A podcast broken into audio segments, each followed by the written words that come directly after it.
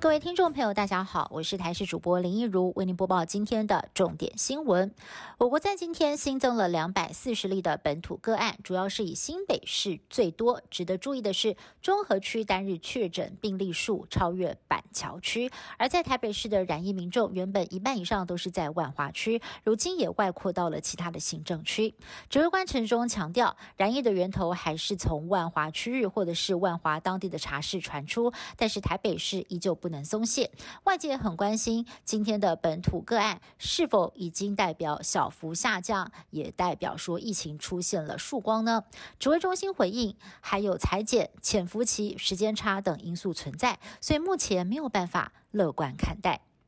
连日来，本土疫情延烧，确诊者就医也大塞车。在新北市新店，有一名五十多岁的张姓男子，五月初去过万华茶室，十六号晚间得知确诊，却迟迟无法就医。他的同住家人烦恼到晚上都睡不着觉。卫生局却说人力不足，医院没有病床，苦等了四十几个小时，直到十八号下午才有救护车将他送医。他的母亲看到儿子不停的咳嗽发烧，状况越来越严重，直呼：难道普通老百姓的命不值钱吗？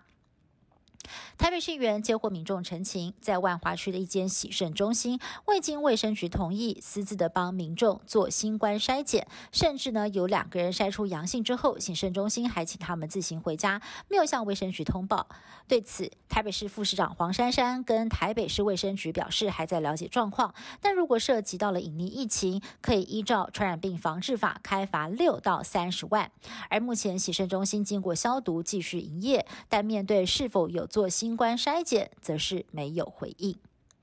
国内疫情升温，不只是双北停课，教育部也宣布，十九号开始一直到五月二十八号，全国各级学校以及公私立幼儿园也要跟进，停止学生到学校上课。家长就担心了，十二岁以下的学童没有人照顾，可以请防疫照护假。那么至于说呢，没有数位学习设备的学生，则可以向学校来借用。如果还是无法在家学习的人，也可以选择到校上课，只是远距教学仰赖设备。双北才碰上了云端授课平台宕机的状况，家长就担心了，一旦全国大停课，会不会类似的状况又重演？对此，教育部表示会提供不需要登入账号的远距学习平台，让学生可以居家学习。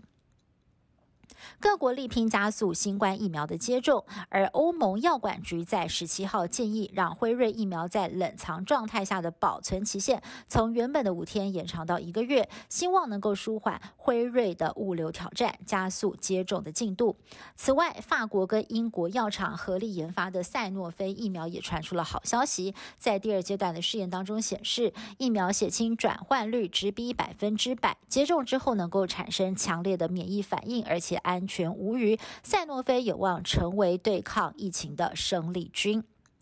对付新冠病毒，除了施打疫苗可以防身，专家也找到了非常有效的治病良方。一直由澳洲跟美国科学家组成的跨国研究团队，最近研发成功医治确诊者的科技，称为基因静默 RNA 技术，目前已经在老鼠的身上进行试验，证实非常的有效。能够消灭患者体内百分之九十九点九的病毒，让国际间非常的惊艳。